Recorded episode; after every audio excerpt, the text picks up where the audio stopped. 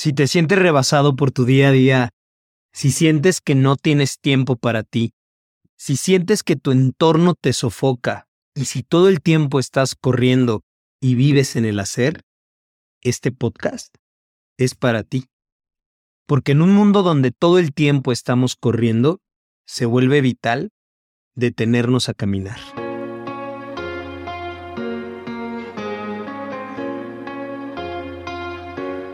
Hola, yo soy Carlos García y mi vida actual me demanda viajar mucho. En ocasiones estoy en un país diferente cada semana. Yo soy lo que los gringos llamarían un Chief Commercial Officer. Y eso, sumado a una bonita carga laboral que crece día a día como bebé recién nacido, me llevó a que los últimos tres meses yo tenía una gastritis. De esas que cuando te acuestas sientes que tienes lava en el estómago. O sea, de esas que te da dolor de cabeza constante y hasta tos. Y de dormir profundo y de corrido, no, ni hablamos. Bueno, cuando el cuerpo ya está en ese nivel, es porque de verdad algo estás haciendo muy mal. Si durante tres meses lo único que ha cambiado son tus dosis de homeoprazol y tus horas de sueño, de verdad es que algo está muy mal. Oye, amor, ¿cómo es? ¿Homeoprazol o cómo? Omeprazol. Ah, bueno. Honestamente alarmado por la situación, fui a que me hicieran exámenes de todo. O sea, me sacaron ocho tubos de ensayo de sangre, más otros cuantos pomitos de muestras que la neta por pudor no vale la pena mencionar. Y yo me preguntaba una y otra vez, ¿cómo chingados llegué aquí? ¿En qué momento pasó esto? ¿Por qué tengo conciencia de estar tan mal hasta que se volvió insostenible? Y obviamente pensaba, quiero encontrar una forma de vivir el día a día, pero de una forma diferente, porque esto no es sostenible. O sea, mi trabajo me encanta, pero ni la carga laboral ni los viajes van a bajar. Y también tengo familia y tengo amigos. O sea, digamos que cuando me imagino calidad de vida, esta imagen no es precisamente la que viene a mi mente. Así que decidí hacer un examen de conciencia pues, en busca de respuestas. A partir de este momento me es necesario repetir por dos minutos más o menos muchas veces la palabra día. Evidentemente lo primero fue empezar por mi rutina del día a día. Amanece y mi primer impulso, como si mi vida dependiera de ello y sé que me vas a entender al 100%, es tomar el celular. O sea, no hay nada comparable a sentir ese alivio de desbloquear la pantalla que calma la ansiedad causada por una adicción digital. Después de estar expuesto a una bonita descarga de emociones y sensaciones que la realidad es que podría durar por siempre, comienzo a repasar el día mentalmente. O sea, repaso todo lo que debo hacer o lo que me faltó repasar mientras intentaba dormir. Repaso lo que debo hacer, lo que debo entregar, lo que hay que pagar, cuánto tiempo tengo para cada cosa y así me voy llenando de ansiedad y de adrenalina. Y me doy cuenta de que lo tengo muy normalizado. Así es comenzar el día. Si estoy de viaje, aprovecho los espacios de silencio total provocados por el aislamiento de estar en un avión.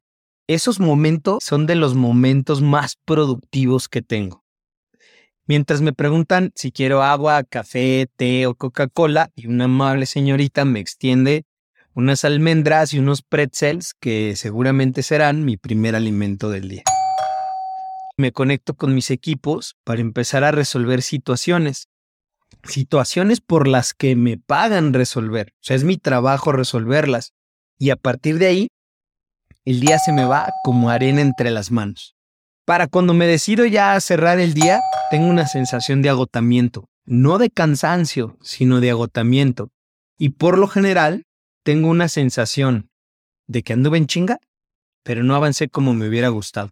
Que salí de algunos pendientes, pero no de todos. Y con una lista interminable de cosas por hacer. Me doy cuenta de que me cuesta mucho trabajo dejar de pensar. Nunca dejo de pensar. Yo creo que es porque así nos educaron, ¿no? O sea, alguna vez a todos nos han dicho que estás tonto qué no piensas y yo soy todo menos tonto. Así que yo pienso todo el día, pienso en lo que es, pienso en lo que fue y pienso en lo que podría ser. Lo hago todo el tiempo de una forma automática y natural. Y aquí es donde creo que empieza el verdadero problema. Dicen los que saben que tenemos una mente consciente y una mente inconsciente. La consciente es la que reúne datos, los evalúa, los procesa, encuentra patrones y nos permite tomar decisiones. Estas decisiones evidentemente son hechas de forma racional y evita que sean de una forma instintiva. Y la mente inconsciente es la que nos permite realizar la mayoría de las funciones del cuerpo, como respirar, hacer digestión, regula la temperatura del cuerpo, es donde residen tus emociones, es de donde viene tu imaginación y donde está tu memoria a largo plazo. Pero hay tres cosas claves de la mente inconsciente. Uno, es donde se crean y mantienen tus hábitos. El dos, cuando enfrentas un cambio grande, es la que te protege tratando de mantener el orden de tu propia conciencia. Es la encargada de llevarte de regreso a lo que te aporte seguridad. En mi caso, la comida. A mí me lleva una y otra vez de regreso a comer. Y si es dulce, mejor. Y tres, cuando algo te amenaza, activa automáticamente una reacción correr, congelarte, huir, luchar.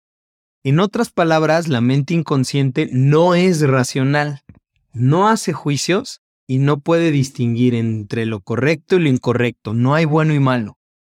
La percepción es realidad. Ejemplo práctico dramatizado. Imagínate que delante de ti están tres famosos villanos que tenían razón, estaban en lo correcto. No eran los modos ni las formas, pero tenían razón. El primero que está delante de ti es Tai Long, que siempre está atrapado en el pasado y en el resentimiento. ¿Te acuerdas de Kung Fu Panda? ¿Y cuál era su reclamo al maestro Shifu? Tú me llenaste de sueños mi cabeza. Tú me hiciste entrenar hasta que se me rompieran los huesos. Tú me negaste mi destino.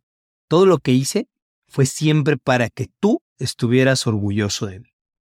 El segundo que tienes enfrente de ti es el Joker, que el Joker solo podía vivir en el presente, que te ve a los ojos como si estuviera viendo a Batman y te dice, introduce algo de anarquía, altera el orden establecido y el mundo se volverá caos. Te digo algo sobre el caos. El caos es miedo. Y después tienes a Thanos, que no podía dejar de pensar en el futuro, y te dice, este universo es finito. Sus recursos son finitos. Si la vida no se controla, la vida dejará de existir. Spoiler alert. Ya sabemos que acabo con la mitad del universo. Bueno, se te dejan venir los tres, un crack de artes marciales lleno de odio y resentimiento, un loco loco y un cabrón que tiene las gemas del infinito.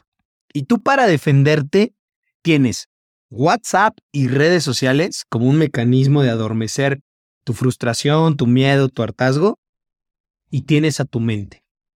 Con una particularidad, la mente consciente es el 10% y el otro 90% es la inconsciente, la que responde a percepciones.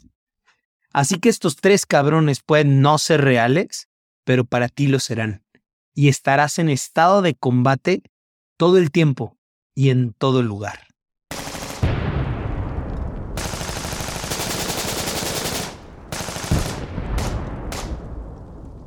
La clave está en la loca de la casa. La clave está en los pensamientos y en cómo mantenerla en calma. Y para todos aquellos que pensaron en el ejercicio como solución, no cabe duda de los beneficios de hacer ejercicio.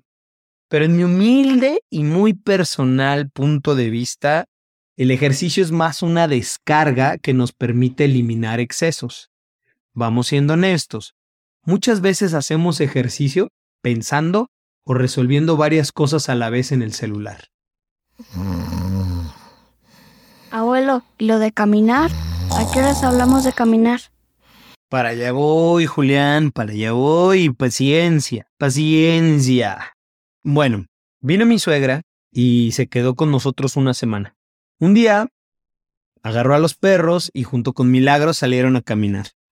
Y en ese momento yo recordé las sabias palabras de Barbas, que es un puto genio de la nutrición y si necesitas un nutriólogo te dejo sus datos. Pero bueno, yo recordé las sabias palabras de Barbas que dicen... Caló, es más, no entendemos la importancia de lo que es caminar y de mantenernos en movimiento.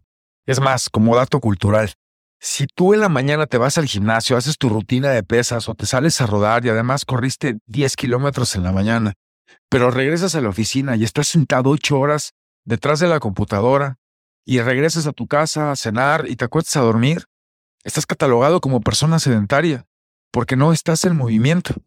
Y es más, deberíamos de dar mínimo de 6.000 a 7.000 pasos y dar menos de 4.000 pasos, llegamos a tener una reducción en nuestra producción de testosterona, Caló.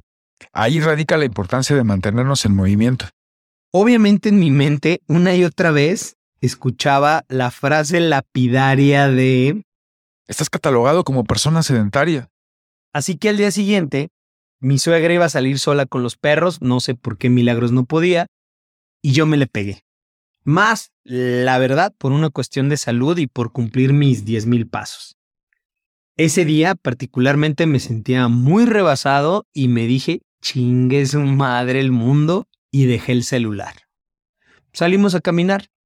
Mi suegra no habla mucho, o por lo menos no conmigo. Y más se la pasaba observando por donde caminábamos. Así que decidí hacer lo mismo. Comencé a sentir un viento un poco frío, principalmente en mi respiración y en los brazos. Comencé a escuchar algunas aves y algunos autos a lo lejos. Me di cuenta de que estaba atardeciendo y que me sentía extremadamente abrumado por cuestiones de trabajo.